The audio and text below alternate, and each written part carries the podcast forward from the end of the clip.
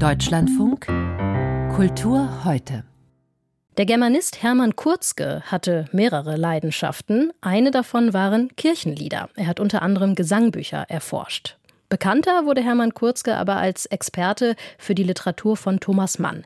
Unter anderem hat er eine der wichtigsten Thomas Mann-Biografien geschrieben und er war Mitherausgeber einer großen kommentierten Gesamtausgabe der Werke von Thomas Mann.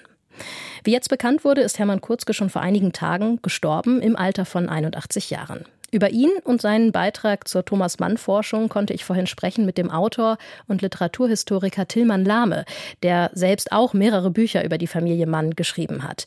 Und ich habe Tillmann Lahme zuerst gefragt, als Sie für Ihre Bücher recherchiert haben, wie oft haben Sie da nachgeschlagen bei Hermann Kurzke?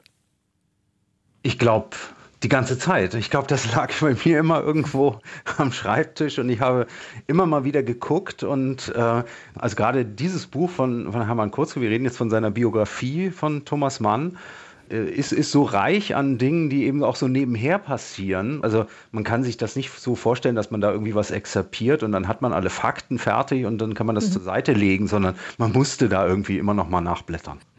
Thomas Mann, Das Leben als Kunstwerk heißt diese Biografie von Hermann Kurzke, ist vor 25 Jahren erschienen. Was würden Sie sagen, unterscheidet dieses Buch von anderen Thomas Mann Biografien, die es auf dem Markt so gibt? Das war ein unglaublich mutiger Ansatz, fand ich immer. Und äh, es ist gut, dass Sie das sagen. Es ist schon 25 Jahre alt. Und ich meine, welches Buch altert eigentlich gut, in, gerade in wissenschaftlicher Hinsicht? Also die meisten sind ja nach 25 Jahren überholt.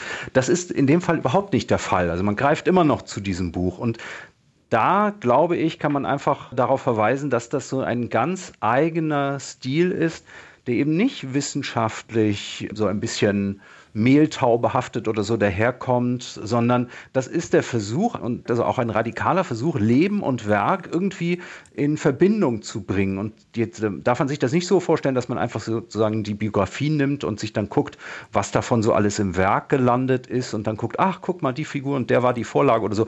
Ganz im Gegenteil, Hermann Kurz gemacht das so, dass er da die Wechselbezüge sich anguckt und eigentlich immer interessiert war, daran zu gucken, was ist eigentlich große Literatur und warum interessiert uns das so und wie macht der das? Und würden Sie sagen, dass er mit diesem Buch ähm, ja auch insgesamt in Deutschland ein anderes, ein neues Bild von Thomas Mann geprägt hat?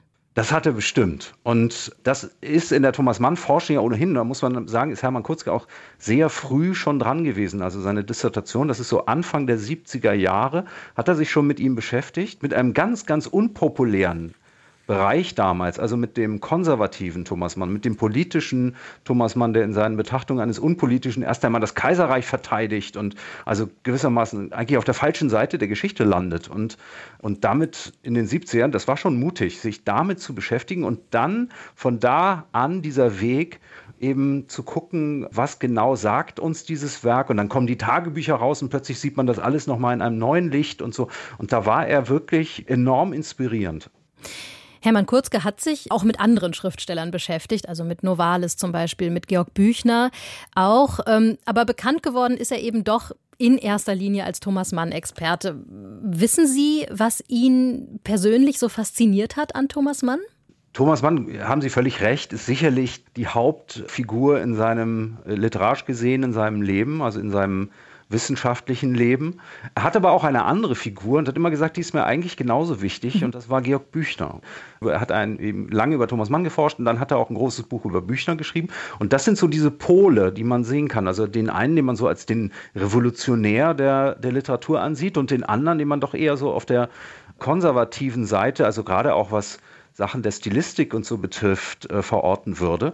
Und ich glaube, das sind auch so zwei Pole, die in ihm drin waren. Also er hat ja halt zum Beispiel überhaupt nicht so geschrieben, wie Thomas Mann geschrieben hat, mhm. sondern er hat so einen ganz eigenen äh, Stil gehabt und äh, war auch durchaus jemand, der gesagt hat, wir Wissenschaftler müssen es auch versuchen, mit einer gewissen eigenen Form von Poetik an unsere Werke ranzugeben und hat das vorgeführt. Und naja, das ist, das ist inspirierend in dem Sinne, dass man dem nacheifern kann, ohne es bitte zu kopieren. Da muss dann doch jeder seinen eigenen Weg finden. Sie haben Hermann Kurzke auch mehrmals persönlich getroffen. Wie wird er Ihnen in Erinnerung bleiben, als Wissenschaftler, aber auch als Mensch? Ich habe seine Bücher gelesen, habe mir immer jemanden vorgestellt, der doch bestimmt irgendwie ja, mindestens Humor hat, wenn nicht den Schalk im Nacken. Und davon war so viel im Persönlichen zu spüren. Begegnungen mit ihm im wissenschaftlichen Kontext auf äh, Tagungen oder auch so im Privaten. Es war immer in diese Richtung gehend, immer unterhaltsam und immer sozusagen auch funkelnd und mit literarischem Sinn. Und man spürt es schon in den Büchern, aber wie gesagt, er hat das durchaus im Persönlichen noch ein bisschen mehr gehabt, als es in seinen Büchern spürbar ist.